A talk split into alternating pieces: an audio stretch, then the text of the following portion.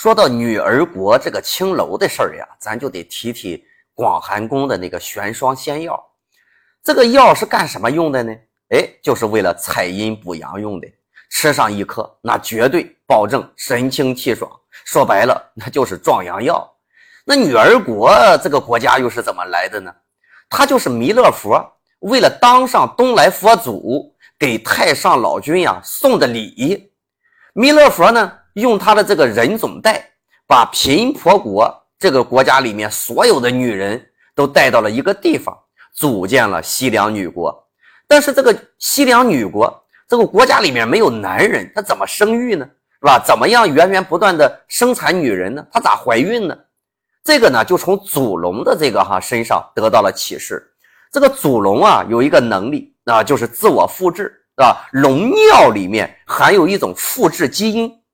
咱们西游世界里的科学家太上老君很成功的获取了这种复制基因，就造出来了子母河。在这个西凉女国里面的女人，只要喝了子母河的水啊，就可以怀孕。实际上来讲呢，就是完成了对自身的一种复制。这也刚好解释了啊，唐僧和猪八戒为什么没有子宫，他也可以怀孕的原因。他们的体内啊，其实就是怀上了另外的一个自己。如果生出来的话，那么唐僧生出来的一定是个小唐僧，猪八戒生出来的一定是小猪八戒。他生出来的是另外一个和自己一模一样的自己。前面呢，咱们说了四海龙王的这个敖氏啊，都是龙尿龙，他们呀都是喝了龙尿啊才化成龙的，所以它本质上来讲呢，不是龙。敖氏家族其实是牛族啊化成的龙，所以呢，他们就面临着一个问题，就是第二代的问题，就是龙二代的问题。那么这个东海龙王敖广呀，知道菩提祖师掌握着将魂魄注入到树里面可以造出树人的这样的一个技术。那么如果可以注入到树里面造出树人，那也一定可以把魂魄注入到什么真龙的身体里面。而且呢，这个技术很显然只有菩提祖师的徒弟如来才掌握着，所以啊，作为交换，四海龙王就一起加入到了佛教的阵营里面。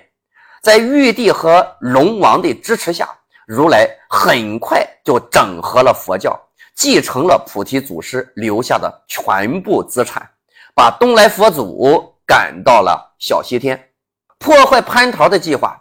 现在终于要开始了。一只从花果山顶诞生的石猴，在经历了三百年平静的生活之后，在花果山老猴子一步一步的引诱之下，开始了学艺之旅，遇到了须菩提祖师。那么，这个须菩提祖师就是如来假冒的，目的呢，就是要制造孙悟空来路不明的这么个假象。孙悟空身上的特点越多。老君呢，就越摸不清孙悟空的真实来历。孙悟空学艺归来之后，短时间之内就完成了大闹天宫、大闹龙宫，一统花果山，成长成为了妖界一方霸主。在这背后，曾经的大力王菩萨牛魔王可以说出了大力，为了保护孙悟空，这个牛魔王啊，整整在花果山秘密的潜伏了。三百年，暗中监视着孙悟空的一举一动。